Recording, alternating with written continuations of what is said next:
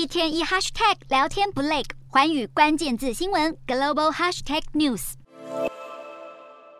美国商务部扩大对中国晶片业的制裁，中国工信部为此召集半导体业高层召开紧急会议，评估这部禁令所造成的损害。与会的业者包括长江存储、中科曙光等，普遍认为美国的晶片出口限制将为行业带来巨大冲击。尤其绘图晶片业者必任科技近期推出的处理器，才创下全球最快的运算记录，如今可能被迫要停止和台积电合作。但是中国官方并未明确透露将会对美国寄出任何反制措施。荷兰半导体设备供应商艾斯摩尔日前也跟进，要求旗下美国员工暂停对中国客户提供服务。不过，公司十九日公布的第三季财报整体表现却相当亮眼，营收报五十八亿欧元，净利十七亿欧元，毛利率也来到百分之五十一点八，均优于外界预期。预估第四季营收将进一步增长至六十一亿欧元以上，显示美国这波晶片限制令影响不如想象中大。美国加强制裁中国科技业，似乎还没有要收手的迹象。有消息传出，拜登政府打算把量子运算以及 AI 技术也纳入到禁令当中。目前这项潜在的管制计划仍在初期阶段，一旦开始实施，将限制中国大陆取得相关技术的能力。